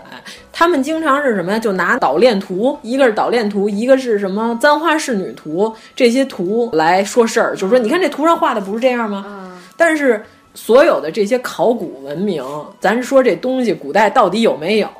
最终的判定是什么？出土的实物，嗯对吧？这个是判定标准，因为是什么呢？但服装这种东西很咱难留存。嗯咱举一个例子啊，还有一个是什么？墓室壁画啊墓室壁画是比较能够如实反映当时的服装场景的。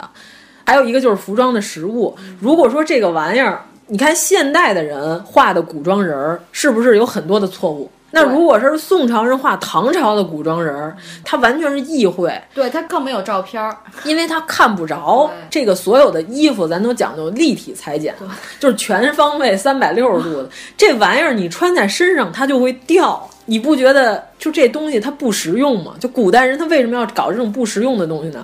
就是如果大家有兴趣，可以去找一些这个唐代的陶俑。他们复原这个图，你知道最大的问题是什么吗？只看网上的图片，从来不看实物。就是有一些陶俑出土，有这个正面看起来仿佛是骑着胸呆着的一个东西，你把那陶俑转一个，后边人家是带着吊带儿， 人那东西是一跨栏儿。所以它不掉啊，它不是这个古装片儿里这个样子。所以我说，我对现代古装片儿这个服装呢，我们就采用这个嗤之以鼻的态度就可以了，就是没有什么完全复原一说。 《羊毛传》也不行。呃，《妖猫传》就人名儿都是古代的， 这还聂隐娘，就当年还什么打着什么还原盛唐，就看的人捶胸顿足，就说：“哎呀，唐朝这么好呢！”还上日本拍了好多木建筑。首先，咱们唐朝的所有的这些木造建筑，咱内地不是没有啊，山西就有啊。你可以去看，人都是红漆大柱，嗯，画的非常的璀璨，所有的墙上这些雕梁画栋的东西，不是日本那种素的。就人家木头连上漆都上不起，就被人唾弃，穷人你就是一个。唐朝人的审美是非常绚烂的，因为那会儿波斯文明什么拜火教什么的都来到这块 儿了。一点都不拜火。对啊，而且你想，又是一个大夏天儿，小冰河期之前热嗯不拉怪几不的得，叫拜火教呢，那夏天可不是得拜火吗？又是小冰河期之前这么暖和，你想妇女同志们都花枝招展的，穿着吊带儿的服装，你看现在咱们夏天穿的衣服也比冬天的印花要凛冽一些嘛。呃， 对啊，冬天就穿的稍微素净一点儿。啊，不是那种就哎，咱们之前节目说过嘛，袁腾飞老师虽然是一个历史创作家， 但是他有一句话说的还是对的，他说这个铜，这个青铜器。它是绿的吗？那它是金的呀，同志们啊！它刚铸好的时候它是金的呀， 它是金光灿灿的呀。嗯这这东西氧化了之后，它才是绿色呀。你这电视上所有这些祭拜的过程都弄成大绿铜的这东西，这多惨呐、 都都生锈了，太可怜了。 就就哎呀比如 说多少年以后，人家拍就是你们现在这个年代的片儿，说我们家有车辆豪车 嗯，嗯大家一看上面都生 锈都了，是破车，然后你还开的倍儿高兴，还炫富呢。 你说，你说，你就就是说，等到以后，这个咱们未来的 嗯这一千年之后的人，要是拍出这种电影来，咱们是不是就嗤之以 鼻，哈哈大气得笑？活过来了，根本不可能有这种事儿嘛。你知道他们有好多人在网上问说这东西怎么穿呀、嗯我胸特别小，它怎么老往下掉啊？然后要不然就是说我胸带也卡不住啊，这东西怎么弄啊？他们好多号称还原汉服，淘宝卖的那玩意儿就把上身和下身缝在一起，哎我穿的时候就不会掉了。然后说哦，连身裙可还行。就非常的莫名其妙。而且他们比较擅长反驳你的，就是说现在古墓没有出土，并不代表就没有啊，古墓里还没出土飞碟呢，你就证明唐朝没有飞碟了， 这胡说你要八想让道。古墓里出土这个东西，我现在把你搁进去，一会儿就出土，嗯啊当时就出土了古墓丽影。 太可怕了。嗯，这个沈老这文章里还有一段叫冷光啊。就是有一个人叫卢中甫，就是卢中甫家住在吴中。曾经有一天天没亮，他起床呢，看见他们墙柱下面有一东西在烁烁放光，然后走近一看呢，这个东西像水在流动，他就用油纸把它给蒯起来了，说这东西就在纸里这个荡漾，就是像水银一样。原文写正如水银，而光艳灿然，就是像水银，但是它会发光。那其实这和你刚才说的那个家里那银器全化了，我觉得是一个道理，啊但是银器如果它冷却，它就凝固了。哦这东西跟水银一样，保持了一个液态。啊它在常温下它不热，因为你想银如果融成水的话，它肯定是高温啊，这东西不烫，它能搁在纸上，能捧在手里， 捧在手心，嗯，捧在手心， 对，而且它还能发光，光亮璀璨，歘歘放光。那你说现在有什么东西能达到这个效果吗？荧光棒里的 那哦，哎呀，原来是打抠的东西， 哎呀，古代人，古代一堆死宅去打抠。宅男之穿越，然后把这些这荧光棒扔在了那儿，哎嗯呀，然后拿烛火照它，就是什么东西都没有。嗯关键它原文写的是以火烛之，则了无一物。他那意思就是说，拿烛火一照，嗯难道这东西会凭空消失吗？反正他说的是魏国的大长公主家也曾经有过这种东嗯西。他是李平团练史曾跟我谈过这件事情，就是李团练，他说和在中府家中所见的完全一样，就是说我在公主家也见过这东西，和中府他们家也一样，不知是什么怪现象。他说我往年在海州的时候，在夜间煮咸鸭蛋，其中有一个鸭蛋光灿灿的，通体透明如玉，莹莹的光亮照得满屋子都明亮起来了。把它放在器皿中十多天，臭烂腐败的几乎没有了，却更加明亮，发光不止。苏州钱僧儒家也煮了一个咸鸭蛋，也是这样的，有类似现象的东西。然后他就说，这俩咸鸭蛋应该是一个品种。这是沈老的一篇 文章 那这还是刚才产龙珠那地儿产的咸鸭蛋，可能是。啊，这高邮的咸鸭蛋、哎是吧呃经过了核辐射，可能是。嗯关键是他先开始说这个发光液体这段儿就比较的神奇，现在我除了荧光棒里的液体，我还真想对象啊，不出来想。象不出，嗯而且这东西还能璀璨如光，烛火一照还什么都没有了。哎，现在不是有的科学家去提取水母身体里的那些发光物啊！但是那有毒啊，那东西不能拿在手里，拿在手里不能就捧在遮死了手心 啊！是吗？嗯，这沈老这一生啊，和这个外星人斗智 斗勇，每次都，哎，你说现在要有人投资拍一个电影，嗯就是叫《科学怪人沈括》，这和你上次想投拍的那个叫什么来着？抗日奇侠辛弃 疾是一套的，是一套的啊，抗金奇侠辛弃疾 一个系列剧，一啊个系列，剧。嗯我觉得宋朝真是出奇人异事，特别有意思。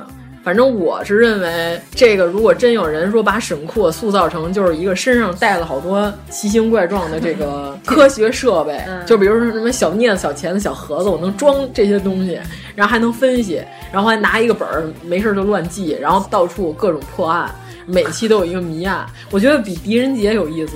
狄仁杰还是好好辅佐武则天吧。 这些事儿还是交给我们梦溪笔谈的沈老爷子，就是这个点外卖的理工男、啊。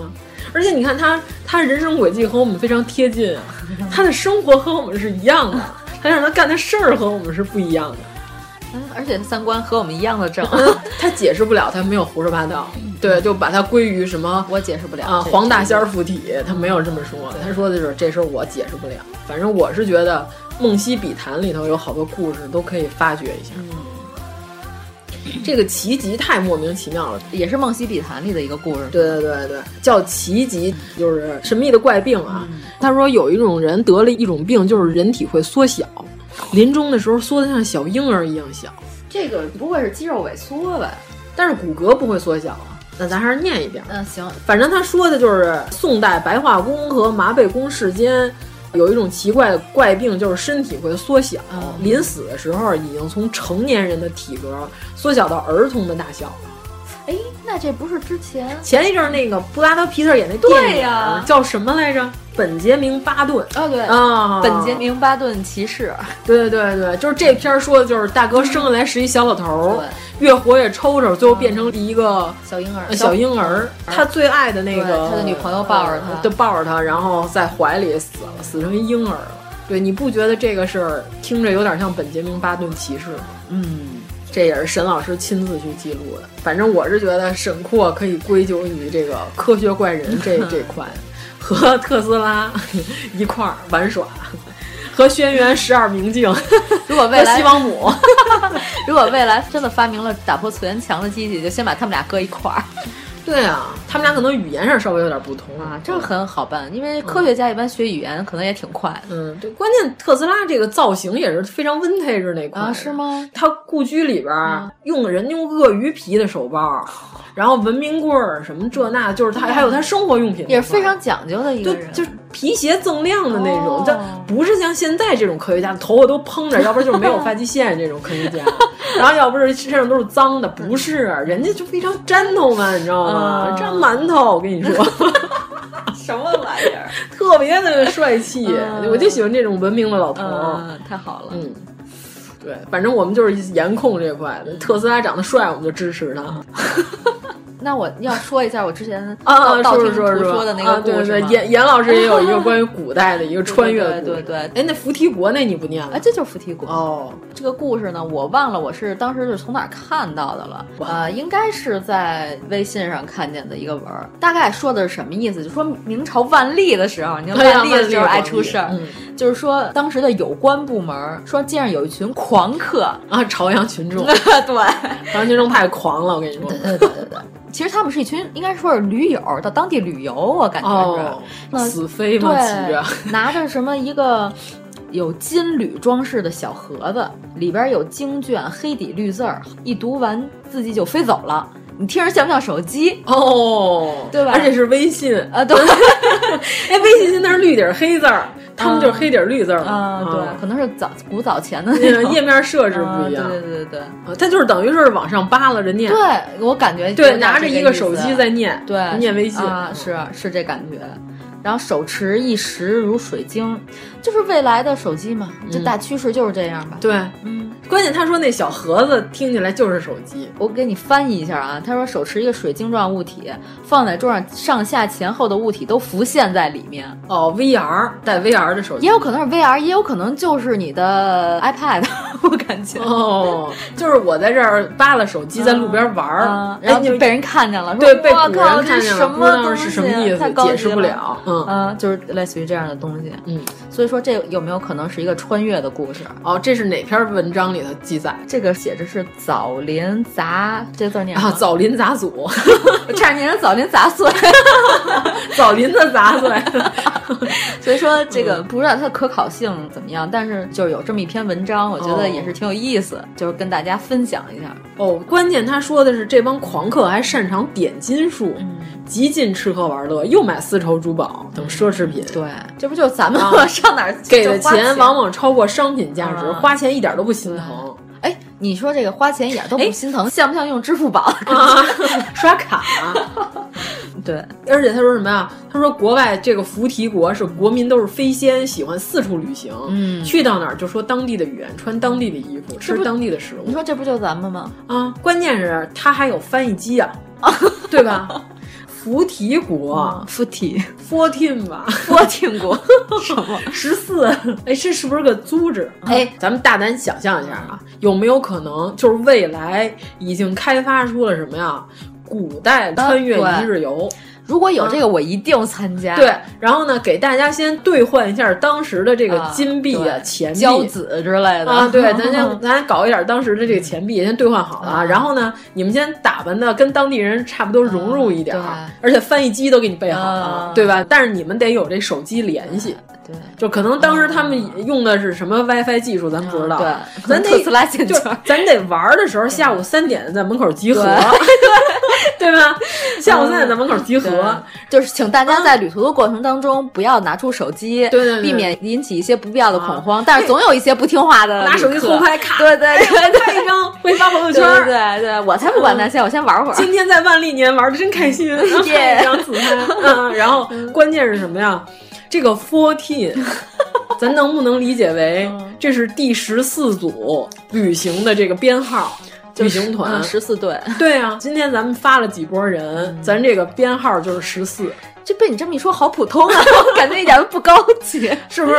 还是抱团旅游，啊，就抱团、可能中邪， 开 发。因为他玩这穿越机、这东西，毕竟是不能平民开发，不像咱现在咱买张票，咱上欧洲玩儿，然后我买张飞机票就行了。那个还得大家一块儿玩一个机器才能过来，就是有没有这种可能？我觉得未来是啊非常有可能。对，然后这个小组编号叫十四、啊十四号小组。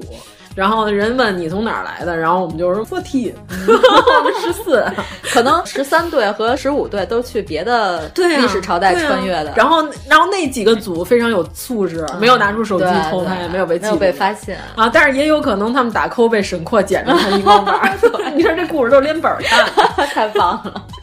嗯嗯，平湖神表水先生集就是这大哥写的。嗯关键是好像说这狂客情愿将这两样东西嗯给御史，就要进献给皇上， 然后哦这不就御显摆吗？啊，然后说婉拒了，到第二天狂客就不见了，下午三点集合嘛，对啊人走了，对啊嗯就还想把手机说给皇上玩一下，反正我这五 S 也也对过时了，而且如啊送你吧。 而且如果说真的有这个穿越旅行团的话，那肯定得说你们可不能随便改变历史嗯啊你不能告诉他马上李自成就要来了。对李自成啊， 嗯，关键是到了明朝的时候，嗯说话还跟现在基本上差不多，就还能语言沟通。可能再往前还真得需要翻译机了。但我觉得发音不一样。但是你要是笔谈写字儿，应该还你会写还凑合繁体字吗？请问？ 我能 认呀，他写我能完了认，你得写呀。 嗯，行吧，嗯，也还差不多吧，再说在大街买本上字 典。随时呃磨墨研墨你也不行，哦你拿出圆珠笔来，人又该觉得你更奇怪了。拿哎树个枝小儿，棍儿能拿写字树枝儿，儿在地上写呗，反正都是沙子。我的天哪哪， 这么大的文豪蹲地上写字儿，这么费劲。 哎呀， 反正咱们这么分析啊，如果这么一说，是不是特别的顺？这逻辑对对对对啊，这篇文章 所以。大家呀都要好好养生，多活几年，没准就赶上了。啊对呀、赶上咱就去玩儿一玩儿嗯嘛，玩儿一趟。啊，那跟沈老师说一下，您一千年前预言的这石油，它确实现在都在使， 哎呀对因为这个还打了好多仗。就聊完了天儿，拿出那个黑衣人的那个小灯泡， 小灯光笔啊一一晃说，然后把墨镜戴。沈老师看这儿啊，收下巴眼瘦，啪一摁， 然后沈老师就把我给忘了。 沈老师想，哎，我刚才看见那个挺亮，我得写一下。 哎呀，这故事都拎本儿 的，太不错了。这期太胡说八道哎呀，那必须 我都的。受不了了，简直。那我们这个宗旨就是，我们得向这个人世间传播这些古代的神奇、伟大又神秘。这《梦溪笔谈》，咱不是我瞎说呀，这是沈老师白纸黑字儿写的，上面对吧？嗯，这是北宋的事儿了。我刚才念的是翻译过来的，原文人家是用了一些半文半白，但是也能看懂对。就是你稍微有点古文知识就能看，只要你接受过九年义务教育，这语文课没有睡觉，其实嗯我们现在用的汉字就是汉朝的字，你去看那些汉朝的文稿字儿，其实基本上好多都能认出来的。不是说字儿认不出来，认不出来，就是我觉得中华文明之所以牛，是说咱这个一千年前的这个，稍微你经过了一些学习，你就能看懂，对，对吧？这普及性还是比较大的。咱不像说欧美，你说拉丁文才有多少年，对吧？文艺复兴时期开始广泛应用，但是都是贵族使用。你要是说美国大街上随便抓一孩子，你问他拉丁文你看得懂吗？他肯定看不懂啊，他觉得哎太了不起了，你能看懂拉丁文？你看抖森就随便说两句拉丁文，那帮小姑娘就要尿了， 就就给他跪下。这在咱们国家，咱不就是吟诵了一首？你瞧人家王洛勇能用好多方言吟诵嗯咱们的，你嗯说要是搁在咱们国家，就是拿出一篇明朝的小说来，我照着念一遍，啊谁也不给你跪下呀，这这有什么了不起啊谁也不认为你了不起啊，真对吧？所以说，中国文明之所以牛，并不是因为说谁统治谁，嗯是说这么多年了，这文化没有断绝，牛在这 儿了。而且嗯咱们前两天不是刚发现，就是汉族的基因容血率是相当高的，嗯就是对啊嗯特别能反噬别的民族的这个基 因。你看，大概两三代之后，这完全看不出来，荡然无存。对，完全看不出来他有那个欧美的基因。哎谁知道方清卓老师居然是个俄罗斯混血？哎呀 我说完之后，所有人都哎呀，我的天 哪！根本不想嫁给老外。嗯啊，原来混血还能长成这样，谁能看出李小璐同志四分之一的四分之一的俄罗罗斯斯血混统血嗯？ 四分之一还八分之一四分之一的，啊？嗯他妈是二分之一。谁能看出来莫文蔚老师是一个八国联军？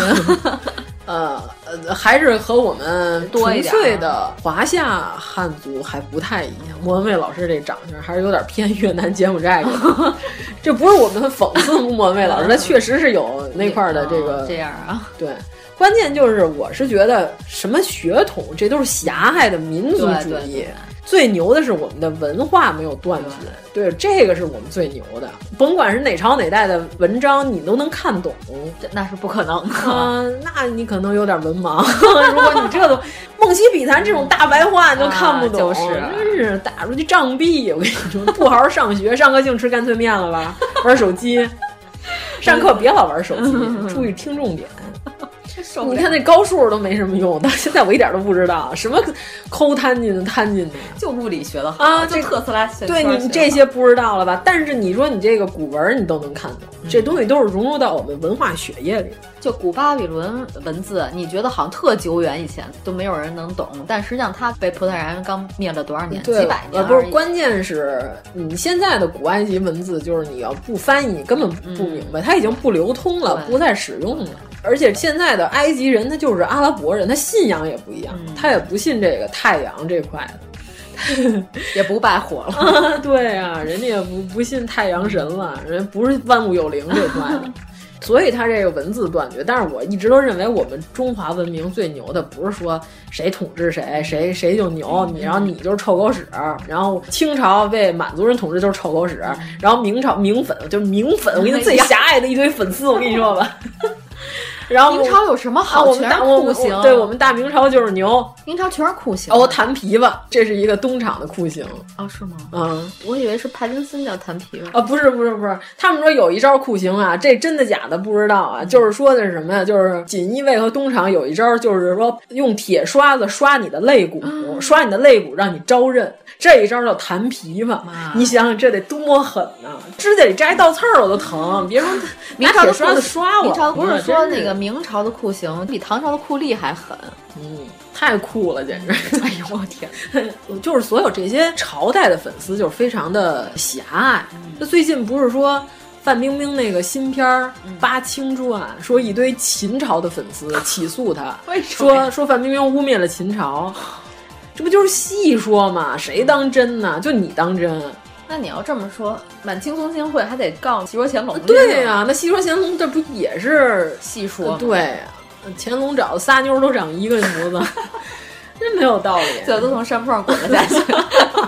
对呀、然后就滚下去也没事儿，这么高处我可不敢往下滚。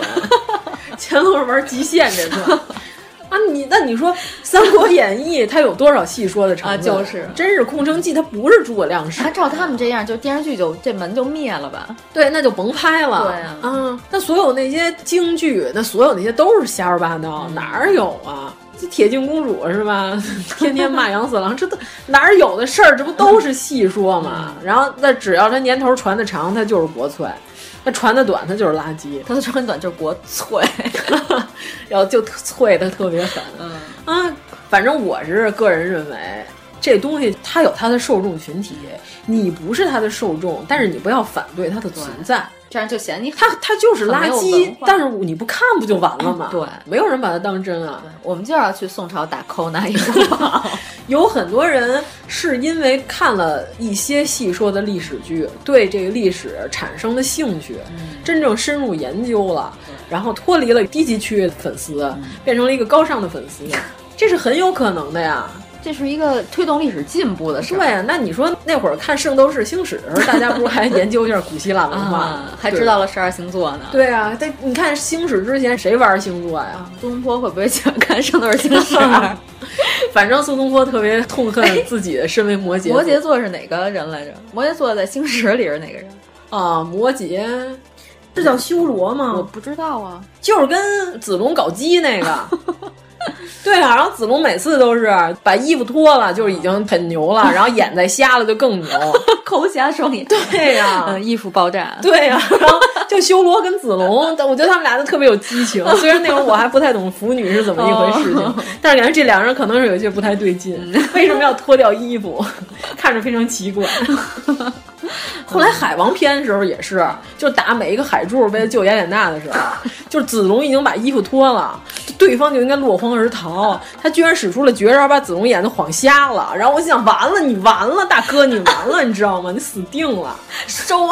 对呀、啊我们都讲到圣斗士了，哎，咱以后也可以讲一期圣斗士。不行，我这个捋不清了。哎呀，我已经圣忘斗士了嗯漫画我就，但是圣斗士新出的我没看，我就是 呃，车天正美老嗯师原来一直画到冥王篇这个，我都是拜读 了无数的遍， 无数个遍。